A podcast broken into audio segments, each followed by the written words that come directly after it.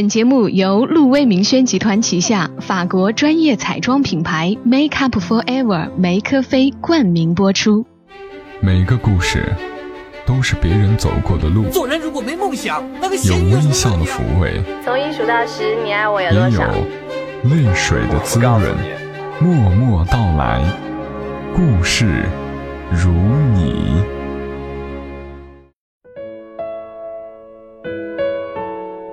默默到来，故事如你。这里是在喜马拉雅独家播出的《默默到来》，我是小莫，在每个周三的晚间和你相伴，和你来聊聊平常人身上所发生的故事。这世上有多少种千回百转的爱恋，最终的结局要么厮守，要么离分。厮守者得幸福，离分者却成为最有故事的人。前一阵子。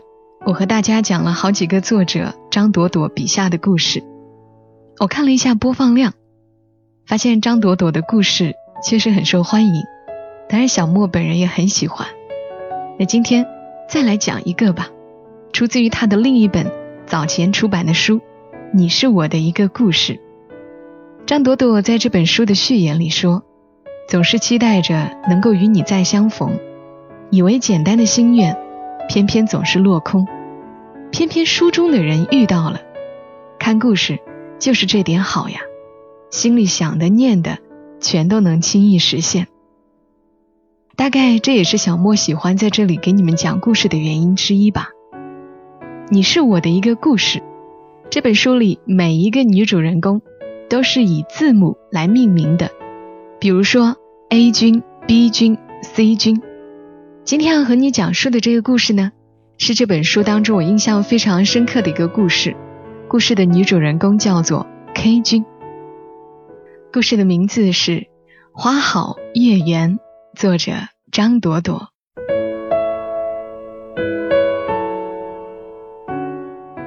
读研究生的时候，我们寝室四个人分属四个不同的院系研究所，除了我，他们三个人都有过工作经验，而我。属于除了吃喝玩乐做大头梦，甚至比其他的应届毕业生还弱智不长心。所以在人情世故方面，他们都明显比我老练得多。而 K 君又是那三个人中最为突出的。那时候他动不动就尖着嗓子给我上课。读研究生的意义在于什么？人脉，人脉好，你毕业就容易得多，毕业之后的去向也好得多。我就不明白，不是写论文发文章就可以毕业了吗？他就很鄙视的说：“当然要跟着导师在核心期刊上面发文章喽。”我们四个人凑到新的宿舍，新朋友难免就爱说到各自的男友什么的。清楚记得开学第一天进宿舍的时候，K 君是有人送来的，除了拎着大包小包的行李，还很细心的带了蚊帐。电蚊香、花露水等等。那会儿我对男朋友的判定还只是穿着牛仔裤、T 恤衫、会打篮球、会臭屏的大男孩。K 君的男友着实让我大吃一惊。他看上去很老成，虽然仔细看脸的话是一个男孩的脸，但是因为身材壮硕，九月份了穿的竟然是黑色长裤、皮鞋和白色衬衣，看上去至少。老了五六岁，衬衣男的身份让我们想入非非。我觉得是做销售的，另一女孩觉得是小老板，还有一女孩猜测是小职员。衬衣男和 K 君同样是湖北口音，但是腔调挺柔和，很小，和 K 君的尖嗓子比起来，甚至说得上温柔。我们都觉得她跟男友的感情肯定很好，因为她男友看起来貌似不会凶。熄灯之后闲聊，K 君说：“我们认识很多年了，我以前在武汉工作的时候认识的他，他是苦孩子出身，没什么像样的文凭，专科毕业就开始卖电脑，后来有了自己的店。”听到这样的励志故事，我特别容易热血沸腾，在上铺上手舞足蹈就说：“哎呀，你有眼光呢，找对象就得找这样的，多能干呀，多爷们儿呀！”但是 K 君只是叹气：“好什么好啊，穷啊！现在电脑生意竞争多激烈，你们不知道。”他说是做生意，其实也没攒下什么钱。我们在武汉买的房子只有一点点大。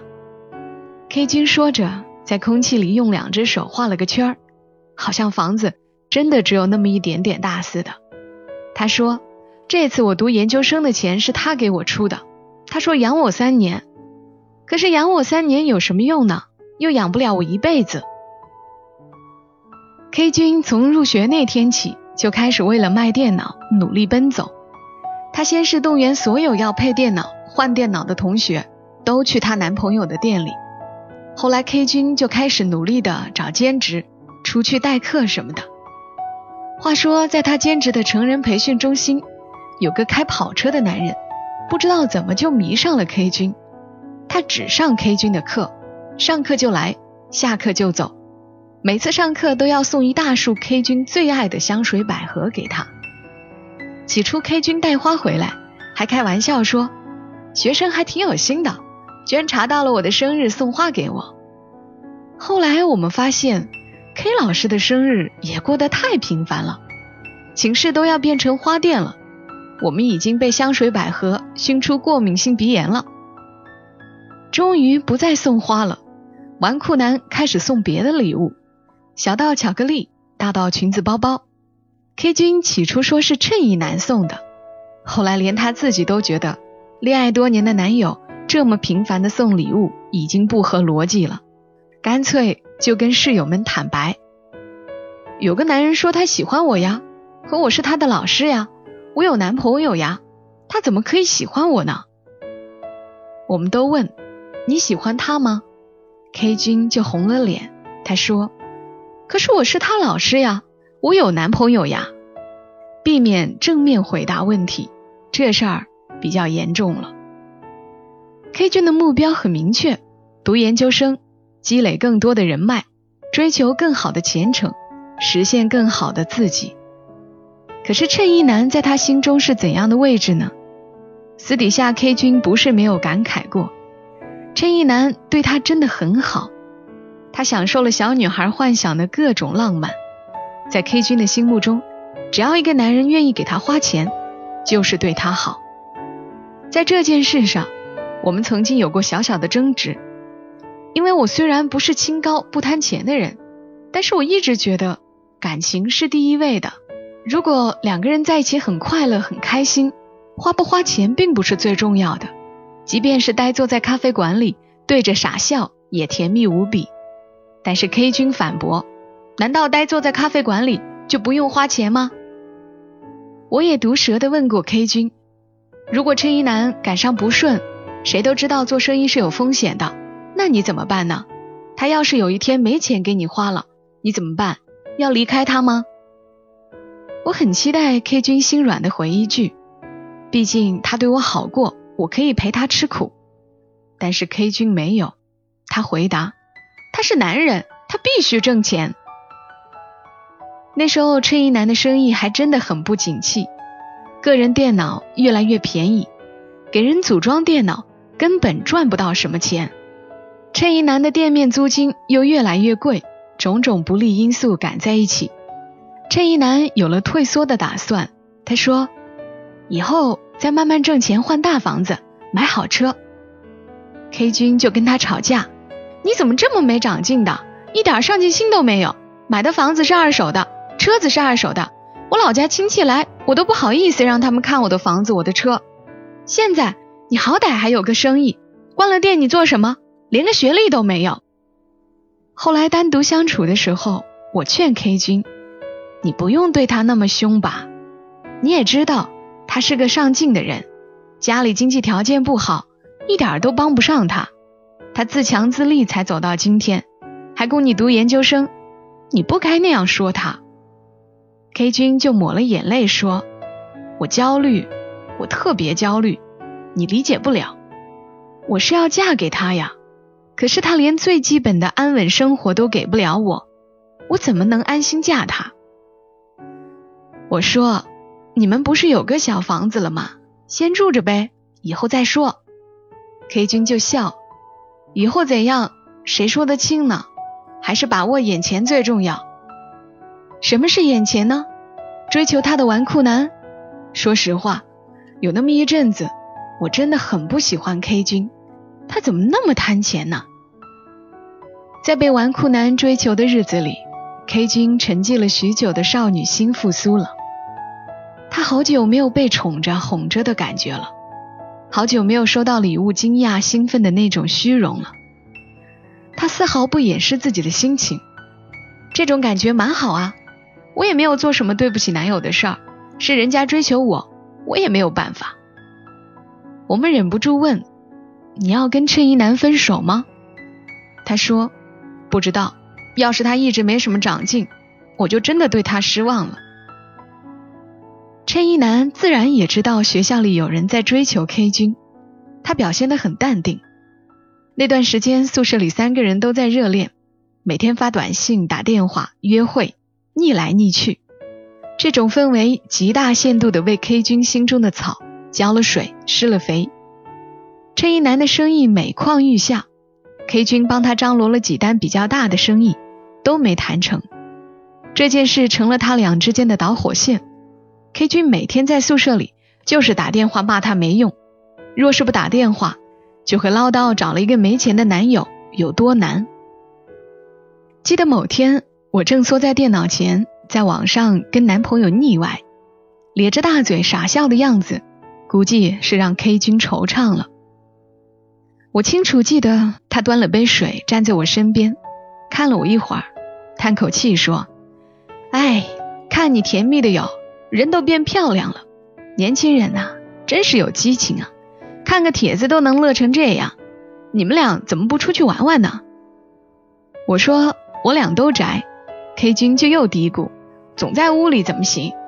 要多出去走走，多结交些朋友。”我以为他又要唠叨衬衣男失败的生意，就没接话。可是跟平时相反，K 君用很惆怅的语气说：“你可能都想不到，很多时候我都焦虑的想死。他焦虑我是知道的，但是真想不出他会想死。他有大把的好日子要过呢。”于是我就问：“干嘛想死呢？你男友好歹也算有车有房，追求你的男人还有跑车有豪宅，你怎么都比很多人幸福一千倍？你是得到的爱太多了，不知道爱谁吧？”K 君没嫌我刻薄，倒是流露出前所未有的哀怨语气。他说：“我想留校，但是太难了，基本就没希望。我真发愁。”他是在为他和衬衣男共同的未来焦虑，那种忧心不是装出来的。看到很多男生抱怨自己的女朋友爱钱、嫌贫爱富，羡慕别人有钱。其实我很想说，那些嘴上说着你怎么不努力挣钱的女孩，真的不一定就是在嫌弃身边的男孩没钱。绝大多数女孩都清楚知道，不劳而获是不实际的。她抱怨几句之后。还是会付出努力，和男友一起挣钱，一起创造更好的未来。那天的谈话之后，我开始喜欢 K 君了，喜欢他的直白和坦荡，喜欢他的未雨绸缪。但是他和追求他的纨绔男的暧昧不清，还是让我有点不舒服。一天晚上，我们正在宿舍扯谈，已经很晚了，要关灯睡觉了。衬衣男突然打来电话说：“我摔跤了，你快来扶我一把。”K 君一下子就听出了他的酒意，猜到他是喝多了，气不打一处来，尖着嗓子骂起来：“又出去喝酒了？跟谁？怎么又是他呀？不是生意没谈成吗？别跟我解释，你喝多了酒摔了跤，让我出去找你，你也好意思说？”K 君气急了，就想挂电话，然后衬衣男说。我动不了了，下天桥的时候滚下来了，在路边，你来接我。K 君生气又担心，问清楚了是哪个天桥，赶紧穿衣服出去。那会儿已经很晚了，又是大冬天，我们完全预料不到春衣男那边的状况，只是觉得 K 君一个人出去太冷又不安全，还建议他说实在不行就让幺二零去接他好了。K 君说不行，还是我去看看。一边出门一边还在埋怨，这么大人了做事不过脑子，酒喝多了摔跤，看我怎么骂他。然而，等他在寒冬的深夜看到摔在路边的衬衣男的时候，别说骂，真是有泪都哭不出了。K 君按照衬衣男说的，到指定的天桥下面找到了他。衬衣男还保持着打电话的姿势，仰面朝天躺在天桥台阶下面。他是喝多了酒，踩错了楼梯滚下来的。他个子高，挺魁梧。这么摔一下可是不得了。K 君知道他是摔断了胳膊、摔折了腿，故意赖在那儿骗他同情，所以他大老远看见他就开始埋怨：这么大人了还这么让人不省心，摔了跟头不知道先坐起来，在那儿躺着也不怕着凉。衬衣男撇着嘴挤出了一个笑脸，还嘴硬说：“我就知道你不会不管我。”天已经很晚了，原本冬天就冷，行人稀少，更不会有人去搭理一个翻滚在路边的醉汉。K 君想把衬衣男扶起来，一边动手还一边埋怨他，可是衬衣男哼哼了一声说：“亲爱的，我动不了了。”直到这时，K 君才发觉衬衣男有点不对，虽然平时他也会像小孩子似的撒娇耍赖。或者生病时故意不吃药哄他关注，但是这一次他真的不是摔了一跤这么简单，他真的动不了了。K 君害怕了，巨大的恐惧笼罩着他的心，他几乎是带着哭腔问他：“你哪儿疼啊？告诉我，你到底伤到哪儿了？”陈一男说：“我也不知道伤哪儿了，我哪儿都不疼，可我就是动不了。”我们是很多天之后才知道衬衣男的伤势的，现在想起来，说不清是我们当时太天真、太冷漠，还是怎么的。反正谁都没想着去给 K 君打个电话，问一下衬衣男伤的重不重，K 君是怎样把他送进医院的。我们简单的认为，不就是一个人喝醉了，然后摔了一跤吗？就算受点伤，去医院就可以了。再不济。打幺二零也能送到了，或许是因为年轻，没有经历过大的事故，所以不知道“意外”这两个字会有怎样的重量，能把人压垮到什么程度。总觉得什么绝症啊、失忆啊、车祸啊，都是编剧们编出来骗大家眼泪的，真正的坏事降临不到我们身边。这些糟糕透顶的理由，让我们在那段时间里忽视了 K 君的感受。甚至压根儿就没在这件事上花费一丁点儿心思。很多天后，我们看到 K 君瘦得尖成锥子的脸，才意识到问题的严重性。K 君回寝室取了一个存折，那个存折他一直没动过，是研究生津贴，每个月两百多块，在他看来那都是小钱，取出来也没什么用处，所以领到存折之后。干脆就往抽屉里一丢，不去碰。这次他回宿舍是要把这笔钱用上。他原本就不胖，在医院照顾了衬衣男，忙前忙后，废寝忘食，整个人都瘦得脱了形。我们问衬衣男伤哪儿了，K 君眼睛红红的，却不再有眼泪，只是简单说脊椎。听到脊椎两个字。寝室里所有的人脊背都出了层冷汗。有个小伙伴是学生物的，并且是医学世家出身，马上问：“啊，脊椎？他不会瘫痪吧？”我们的心扑通扑通跳到嗓子眼儿，希望 K 君说不会。可是 K 君没有说，他说：“有可能。”我的心揪得更紧了。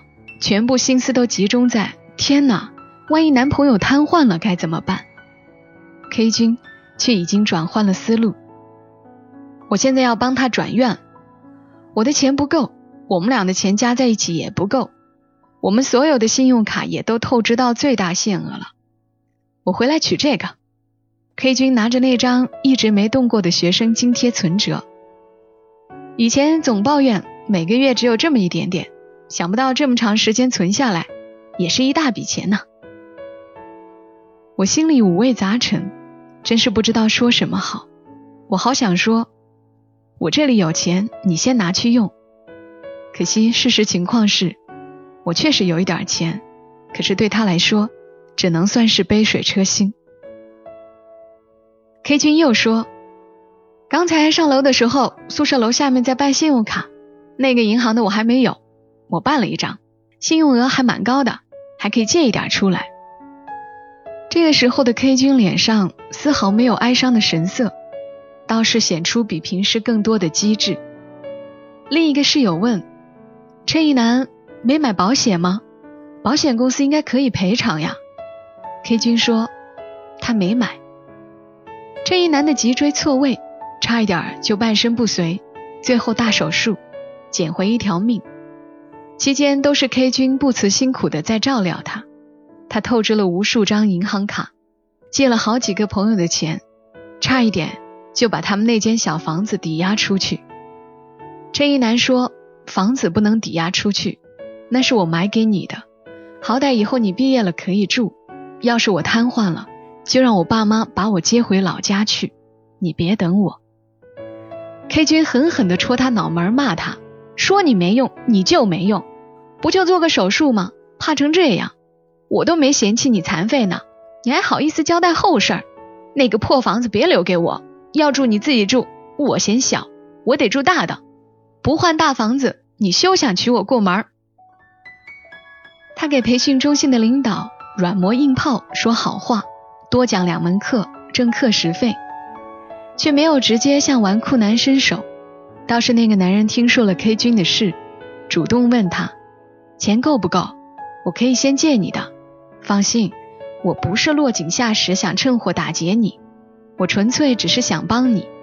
看你这阵子瘦了很多，讲课的声音都是哑的。困境中的 K 君是那么渴望老天伸出一只手。来帮他搞定一切。外表强悍的他，内心深处终究是住着一个柔弱的小女孩。当遇到更强悍的人时，那个小女孩跳出来，很想依靠过去。但是关键时刻，K 君还是忍住了。他很坦率地说：“我是一个不太有安全感的女人，所以我总是要求他和我一样努力上进。但这不代表我不爱他。”而且，我绝对不能在这样的时刻离开他。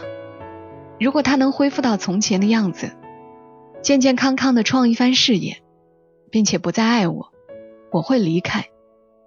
如果他不能恢复到从前的样子，一直躺在床上，我会在小房子里一直伺候他，因为那是他买给我的，房产证上是我的名字，那是他想跟我结婚的房子。我们拿到房子钥匙的时候，曾许诺要幸福快乐的过一生。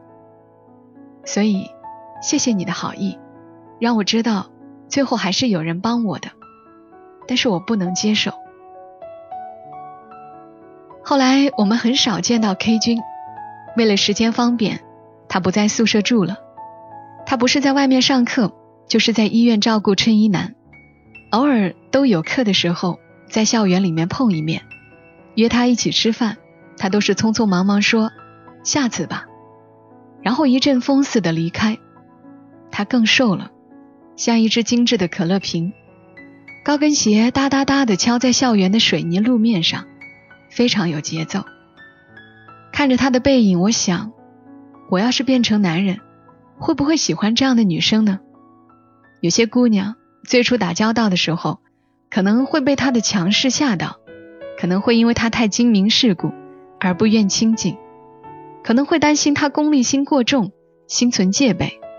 但是相处久了，或是真的遇到事情了，才发现他的身上真的有太多闪光点。这是习惯于做米虫、做鸵鸟的我应该学习的。无论是学习也好，工作也好，恋爱也好，总会遇到各种麻烦，没有任何事。是一帆风顺的。看到 K 君精瘦的背影，一直走向学校的大门，我忍不住会骂自己没出息。要是自己碰到这么大的事儿，早缩起来哀怨去了。但是 K 君没有，他迎着困难，藏起眼泪，勇敢地走了下去。接下来就都是好消息，陈一楠的手术很成功，身体康复的很快，在 K 君的悉心照料下，到了我们毕业的时候，陈一楠已经可以穿着笔挺的白衬衣，拎着相机为我们拍毕业照了。那会儿学位服在手，有伴侣的自然少不了合照，都甜蜜的很。只有陈一楠不能大动干戈，他的身体里还有钢钉，好像是用来加固脊柱的。他不能用力，不能把 K 君抱起来，哪怕 K 君轻得像一只小鸡。后来他们就简单的在 K 君的学院门口照了张合影。K 君像哈利波特似的穿着大黑袍子，小鸟依人的挽着衬衣男粗壮的手臂，笑颜如花。其实只有我们才知道，他一边笑一边在骂他，嘴脸那么大干什么？丑死了，傻死了。然后衬衣男笑哈哈地说：“我媳妇儿是硕士了，我骄傲啊。”K 君凭着自己的魄力，在众多竞争者中脱颖而出，去了一所还不错的大学教书，并兼读在职博士。衬衣男没有吃闲饭，身体好利落了，就得努力挣钱，毕竟为了治病，他欠了太多债。K 君没再说分手的事儿。追求他的人始终不少，他却没再动离开的念头。他说，每次看到他后背上蜈蚣一样的疤，就觉得我的心已经被缝了进去。他们的女儿很漂亮，虽然一家三口仍旧住着小房子，但是吵吵闹闹，很温馨。这几天你在哪个城市？天气一定晴朗，因为你就是个太阳。有空想念我的话，就上线来说晚安，你星光灿烂。别再担心我什么，别把我宠坏，只要你平安回来就够浪漫。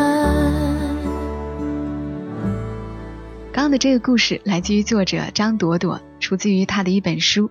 你是我的一个故事，这个故事难得的有一个比较好的结局，所以它叫做花好月圆。